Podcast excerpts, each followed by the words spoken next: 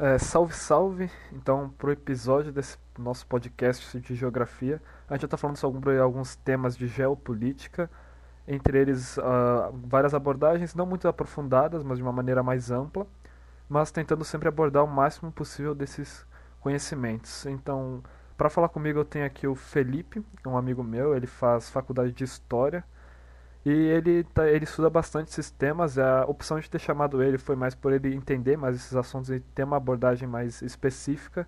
E ele vai estar tá explicando um pouco desses assuntos para vocês. Então, boa noite aí, Felipe. E então, quando quiser começar, pode falar sobre a Primeira e a Segunda Guerra Mundial.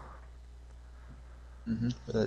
Então, uh, as duas guerras mundiais elas ocorreram grande parte por causa de interesses econômicos, principalmente na Primeira Guerra Mundial, mas depois por interesses ideológicos na Segunda. E principalmente ocorreu é, o início na Europa. Começou com conflitos entre grandes potências europeias. As guerras mundiais elas tiveram muito impacto na principalmente na Europa, impacto financeiro, porque ao término da Segunda Guerra Mundial, os países europeus estavam com suas economias arrasadas, a grande maioria, e nas décadas seguintes eles iam precisar de auxílios econômicos de outros países, muitas vezes, para conseguir reerguer suas economias. Muito bem. Então, uma coisa a acrescentar sobre essa parte? Não, acho, acho que não. Beleza. Então, é basicamente isso. Também o próximo tema que a gente vai abordar agora nessa parte é a Guerra Fria, que a boa parte sabe que foi mais uma disputa econômica, mas o Felipe vai estar explicando um pouco mais também sobre isso. Bom, é, a Guerra Fria ela ocorreu logo após a Segunda Guerra Mundial e é muito conhecido que foi um conflito é, ideológico na qual não houve muitas vezes conflito armado em si entre as duas grandes potências globais. Bom, entre essas duas potências, né, Estados Unidos e União Soviética, não houve realmente conflito diretamente. Porém, houve conflitos menores em, ao redor do mundo, em torno de é, nesses conflitos assim, muitas vezes essas grandes potências tentavam é, suportar, dar suporte ou financiamento a um desses lados em um conflito para que seu propósito e seu interesse ideológico fosse conquistado. Por exemplo, na Guerra do Vietnã, onde Estados Unidos financiou e entrou na guerra, na verdade, ao lado do Vietnã do Sul, enquanto a União Soviética e a China, principalmente, apoiaram o Vietnã do Norte. E isso aconteceu em vários conflitos diferentes ao longo do mundo. Muitas dessas guerras na África também e na Ásia. Hum. E grande parte disso dividiu bastante o mundo, porque houve um grande número de alianças entre países para que provasse assim qual aliança, qual grupo ideológico, capitalistas ou socialistas, seria mais forte, tem mais influência, tem mais poderio. Perfeito. Aproveitando também desse ponto para a gente deixar explicar também, a parte do comunismo, tu consegue explicar pra gente mais ou menos da, da, do receio, digamos assim, que ele não foi necessariamente posto em prática? Ah, sim. É... Bom, muitas vezes é, se fala dessa diferença entre o comunismo e o socialismo. Isso vem bem antigamente, desde a parte da teoria de Marx, de que o socialismo ele é uma fase, não é a fase final do comunismo, e é o que, na verdade, teoricamente seria a União Soviética, a China, Cuba, Vietnã, vários outros países socialistas. Teria, seriam ter, teriam tido chegado nessa fase, é, o socialismo, na qual seria, o, segundo Marx, a ditadura proletariada.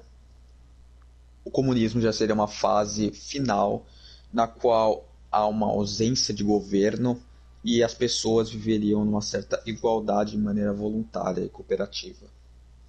O que não chegou nesse ponto em nenhum lugar do mundo praticamente, mas foi usado como é, objeto de propaganda, principalmente pelos capitalistas, na qual é, diziam que a ameaça vermelha, a ameaça comunista ou a ameaça bolchevique, como queira chama, estava se espalhando ao redor do mundo e teríamos que combatê-la, senão ela destruiria país após país. Perfeito. Então, após essas guerras, claro, além da Guerra Fria, também teve então a ordem pós Segunda Guerra Mundial, que é, tu poderia explicar mais um pouco, um pouco mais aprofundado sobre o que foi essa ordem, como ela funcionou? Então, é...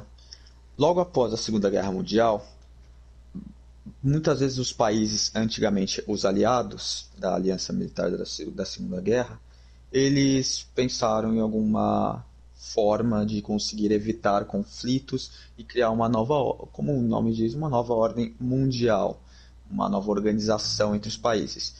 Com isso, surgiu várias organizações, a ONU, a OTAN a, e muitas outras organizações com âmbito mundial para fazer administrações e suportes, principalmente suporte mundial, como a organização do sistema público, eu, sistema público, eu esqueci o nome agora, a RU, por exemplo, que agora vem ajudando na pandemia, e várias outras organizações surgiram após a Segunda Guerra Mundial é com esse âmbito. Tá falando da a, a OMS, né, se eu não me engano? A OMS, é.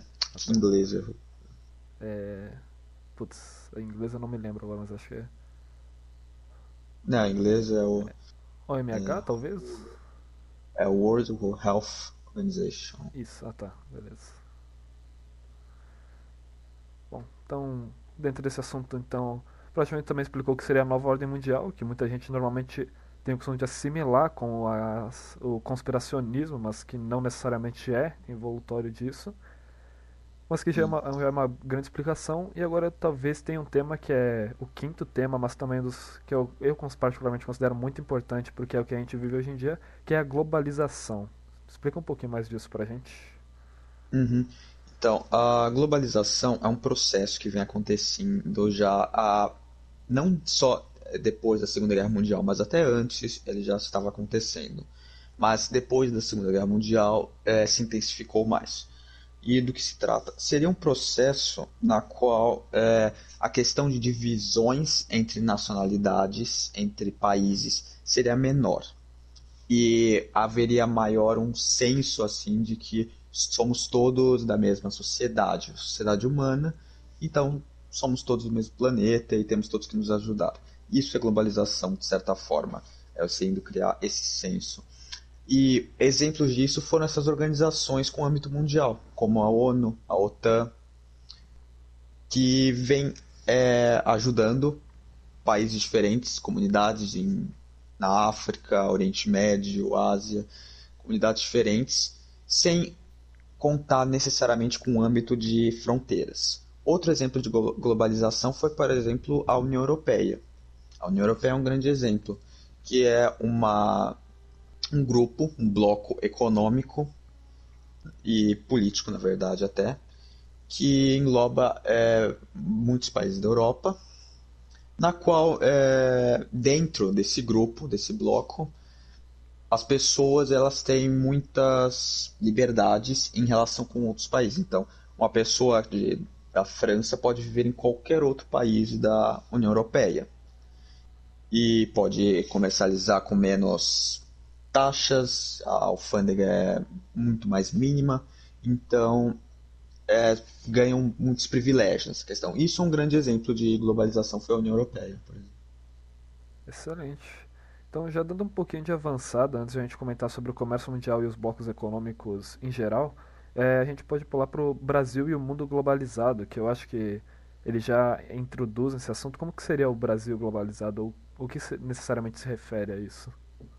Bom, um grande marco do Brasil é, globalizado seria a criação do Mercosul, que é o bloco econômico na qual é, possui to todos os países da América do Sul, principalmente. E o Brasil faz parte, seria um bloco econômico de assistência mútua, de cooperação entre os países e o Brasil ele vem se globalizando cada vez mais quando começa a estender o comércio com vários outros países e, e além, principalmente. Perfeito. Então a gente também pode comentar um pouquinho sobre o comércio mundial, que também é uma dessas. transcende um pouquinho mais do globalismo, mas que não deixa de ser também. O que é o comércio mundial? Como ele funciona, Felipe? Então, o comércio mundial é, gira em torno do que nós conhecemos muitas vezes no atual. Tudo que nós usamos, ou pelo menos a grande maioria dos produtos que nós consumimos, eles não têm origem brasileira. Então, é, principalmente eletrônicos, mas há alguns tipos de comidas e roupas e vários outros produtos não têm origem brasileira. E isso se dá principalmente do comércio é, global e em conta também do globalismo, da globalização do mundo. E isso é, cria uma noção diferente e ajuda a economia ao redor do mundo porque temos empresas de origem estrangeira que estão é, atuando no Brasil, por exemplo. Você pode pegar como a McDonald's ou a Apple, qualquer outro tipo de empresa. E isso são frutos da globalização, né, de que ignoram um pouco os limites das fronteiras, que as fronteiras não são limites. E aí quando você vê praticamente a maioria dos países do mundo, eles têm laços financeiros um com os outros e dependem muito em sua economia um com os outros. Se um dia um país sofre um boicote econômico de um grupo, por exemplo, so, sofre um boicote econômico feito pela ONU, e vários países é, aderem a esse boicote, esse país vai sofrer danos imensos e chegar à próxima falência. A Venezuela, por exemplo, é um país que recentemente sofreu muitos boicotes internacionais e é uma das razões também de estar cada vez pior e uma, à beira da falência econômica. Isso é um ponto bem legal, inclusive por parte da Venezuela, que muitas vezes a gente gosta muito de culpar o governo de lá, mas às vezes a gente também tem uma é, grande participação, então... né? Por cortar, cortar esses laços, digamos assim. Sim, é, não é só um fator, né? tem vários fatores que. Porque o boicote ele teria a intenção de muitas vezes de é, deixar o país quebrado economicamente para que a população se revoltasse e retirasse o governo, né? derrubasse o governo de Nicolás Maduro, por exemplo. Mas às vezes tem um efeito contrário, porque Nicolás Maduro ainda está no poder, mesmo que esteja de maneira ilegal, ainda está. Pois é. Isso é bem divertido, até porque, por exemplo, o Brasil ele é um país que depende muito, eu acredito, mais da exportação do que a importação em geral. Ele não produz muito, como tu mesmo disse. E a gente pode ter vários exemplos disso, como os celulares que a gente usa, os consoles, computadores, tudo isso é vem de fora, a gente não produz é, nada aqui. O Brasil, ele, ele tem um foco de produção, de exportação, para exportar, bem diferente. O foco, maior foco de todos do Brasil é a agricultura e pecuária. O Brasil é o maior exportador de soja do mundo. E é o, o bem que o Brasil ganha mais dinheiro exportando. Então, é, esse seria assim o ponto forte do Brasil, assim, seria a exportação de agricultura, já que o, o Brasil ele alimenta bilhões de pessoas ao redor do mundo com a sua agricultura. Mas é, em outros pontos não possui tecnologia muito própria, não possui é, muitos serviços próprios, como por exemplo fast foods ou outros restaurantes de classe mais muitas de qualidade maior, também não são brasileiros. Isso também é, é bem interessante porque do mesmo, da mesmo tempo que a gente muitos países dependem de nós por em quesito alimentício a gente também depende muito no quesito tecnológico né Sim, isso é, isso se dá em todo o país isso é uma característica bem forte da globalização é de que todos os países dependem muito um dos outros em questão financeira hum. alguns dependem mais do que os outros então isso que é a parte complicada isso também é outro outro ponto que eu também. Esse é um, um dos pontos que eu não sabia, no caso, que era uma característica bem aparente no globalismo. E dando Sim. também continuidade, a gente pode falar então sobre os blocos econômicos. Tu que está citar alguns exemplos, mas tu já citou alguns, como a União Europeia, o Mercosul. O que, que seriam esses blocos econômicos? Bom, é, blocos econômicos, eles surgem principalmente na questão de tipo é, pegar países em determinada, muitas vezes por região. Então, por exemplo, Mercosul que vem parte da América Latina, União Europeia na Europa. Hum.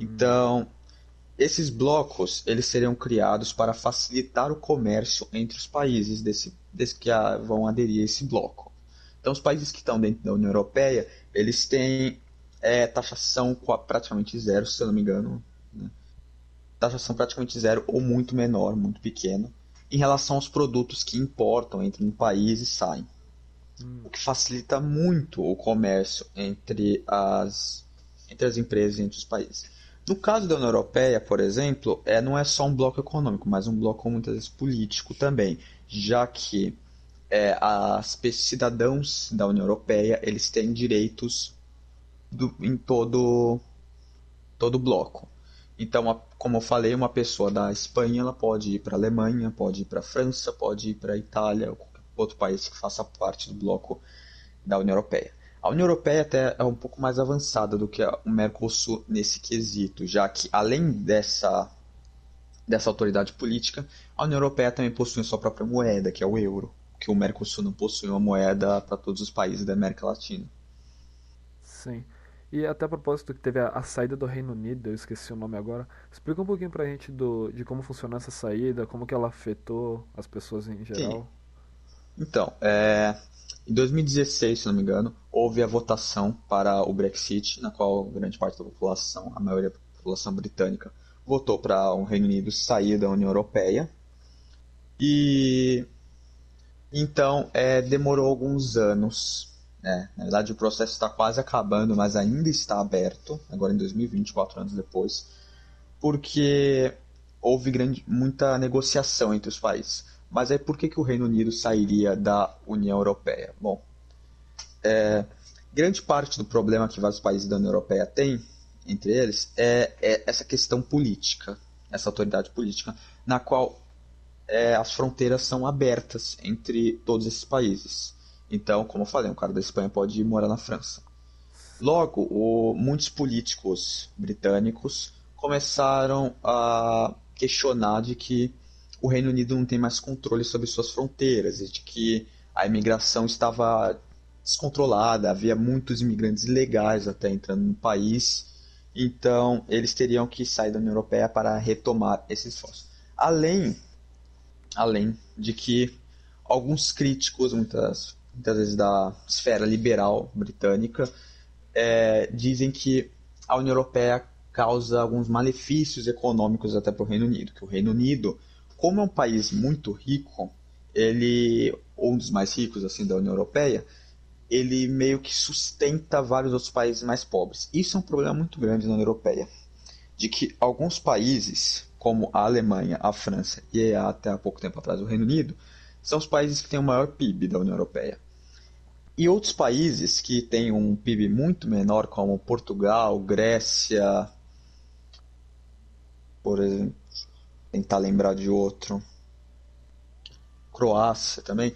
Outros países que têm PIB muito menor, é, eles dependem muito dos que têm PIB maior. Então é como se Reino Unido, França e Alemanha estivessem como se fosse é, carregando um peso morto. Hum. Essa que foi uma grande parte da sensação. Eles estão meio que carregando é, esses países com PIB menor na União Europeia através do uso da mesma moeda, que é o euro, já que se não tivesse o euro, por exemplo, em Portugal, a moeda portuguesa talvez fosse bem mais desvalorizada e Portugal ia sofrer mais consequências econômicas, mesmo que a Grécia, mesmo que qualquer outro país com PIB pequeno na União Europeia. Então, é, muitos críticos liberais é, dizem que o Reino Unido ele não teria muito ao, ao, ao que perder, teria mais ao ganhar quando saísse na Europeia. Porém, houve um problema muito grande, que é a questão da autoridade dentro da em cada relação assim econômica. Então, por exemplo, uma área na qual houve muitas negociações e até agora não está muito bem resolvida é a área de pesca. Que o Reino Unido ele tem uma região de pesca muito grande, que gira em torno de todas as ilhas britânicas. E tem uma pesca, um nível de pesca muito grande mesmo. Só que, é, por exemplo, pescadores de vários países da União Europeia, como principalmente da França, eles precisariam ter acesso a esses a esses mares britânicos para poder pescar lá, para que conseguissem manter o negócio de pesca ativo na, nesses países da União Europeia. Porém, é, o Reino Unido não está. É, muitos políticos do Reino, Unido, do Reino Unido não querem realmente essa dar essa autoridade aos países da União Europeia. Porque dentro da União Europeia, é, pescadores franceses podem pescar em águas espanholas, por exemplo. Hum. E isso é permitido. Só que aí, como o Reino Unido saiu da União Europeia, isso não seria mais permitido. E isso ia prejudicar muito os pescadores franceses, holandeses, belgas, alemães, em geral. Outro quesito também é que o Reino Unido ele queria um acordo financeiro diferente. Ele queria um acordo financeiro especial com a União Europeia, que seria na qual é, não ia, eles não iam sofrer é, um aumento tão grande de taxas como outros países. Eles iam sofrer um aumento menor. Já que eles iam sair da União Europeia, eles iam voltar a pagar taxas em produtos importados e exportar e tudo mais na alfândega. E eles não queriam que essas taxas subissem demais, eles queriam um acordo especial, que se eu não me engano é o mesmo acordo que a Nova Zelândia possui com a União Europeia, que é um acordo Nova Zelândia e Austrália possuem com a União Europeia, que eles não pagam o mesmo, a mesma quantidade de impostos e taxas do que, por exemplo, o Brasil paga. Perfeito. E então, agora a gente vai para o último tema, após essa explicação, diga-se passagem, muito boa. E, então, que é, agora a gente é. volta para o que é a geopolítica do Brasil. O que, que seria a geopolítica do Brasil em geral? Como ela funciona? É, então, a reforma agrária ela é uma questão bem importante, não só no Brasil, mas em vários países é, do mundo, porque tem a questão ideológica que envolve muito a reforma agrária. Bom, primeiro de tudo é, seria que o ponto da reforma agrária é, seria para acontecer em lugares, localidades, na qual grande parte dos terrenos da, das terras são ocupadas por um pequeno número de proprietários, ou seja, são muito concentradas. Então, por exemplo, um proprietário de terra que possui, possui centenas de hectares. E então, é, outros pequenos proprietários de terra, uma família, por exemplo, que planta por subsistência, ela não consegue nenhum pedaço de terra suficiente praticamente para eles mesmos. Esse seria o ponto da reforma agrária, é fazer uma redistribuição dessas terras agrícolas entre os proprietários quase de Bom, forma mais igualitária, né? De forma mais igualitária, é. Ah, entendi. Bom, o e ponto aí? ideológico, é, o ponto ideológico nisso seria que grande parte de movimentos de esquerda, muitas vezes, é, defendem uma reforma agrária cada vez maior. E alguns até defendem uma reforma agrária total, na qual é a redistribuição total das terras. Né? Isso muitas vezes já vai até em torno de questão do socialismo, né? da revolução do proletariado, onde há redistribuição de terras, para que não haja grandes produtores e grandes donos de terra e não haja desigualdade social. Esse é um ponto. Mas é, na, do outro lado da vertente, assim, seria teria muitas vezes os movimentos mais direita que defenderiam o contrário, não defenderiam uma reforma agrária muito grande ou quase não defendem uma reforma agrária, muitas vezes. Que o ponto de cada um é o da esquerda seria, muitas vezes, para diminuir a desigualdade social e a pobreza nos centros rurais.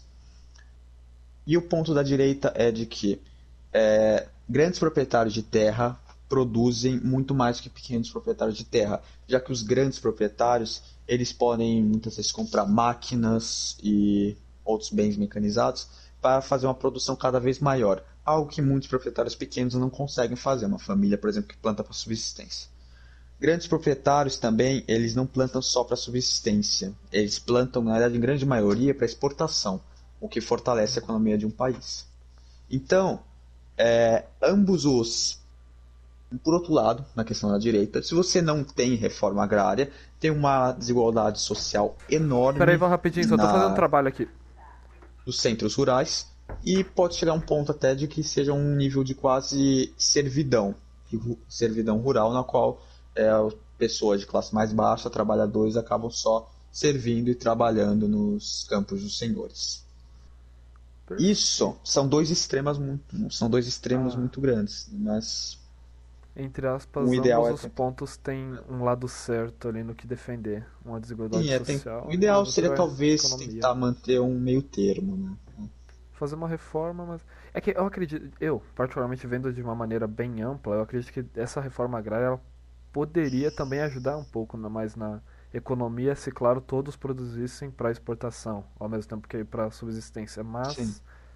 eu acho que essa prática, na prática isso não funcionaria tão certo, tá ligado?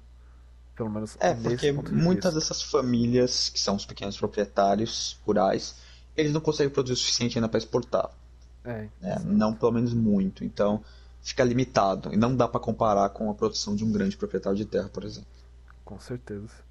Dentro também, então, além da reforma agrária junto dela, no caso, a gente também pode citar o crescimento urbano, que a gente tem principalmente em São Paulo e Rio de Janeiro, são dois exemplos grandíssimos disso. Se tu puder uhum. comentar um pouco mais, e aí já junto disso também mencionar novamente um ponto ideológico, fica à vontade. Sim. Então, é, o crescimento urbano já vem acontecendo já há pelo menos dois séculos, na verdade até mais. Né?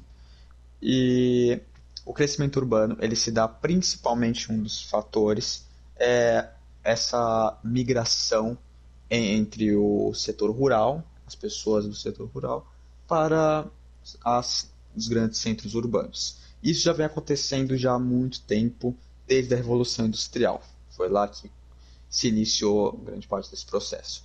Porque é, com a Revolução Industrial começou a, a, haver uma abundância de trabalhos e empregos nas, nos grandes centros urbanos, nas cidades, nas fábricas e tudo mais.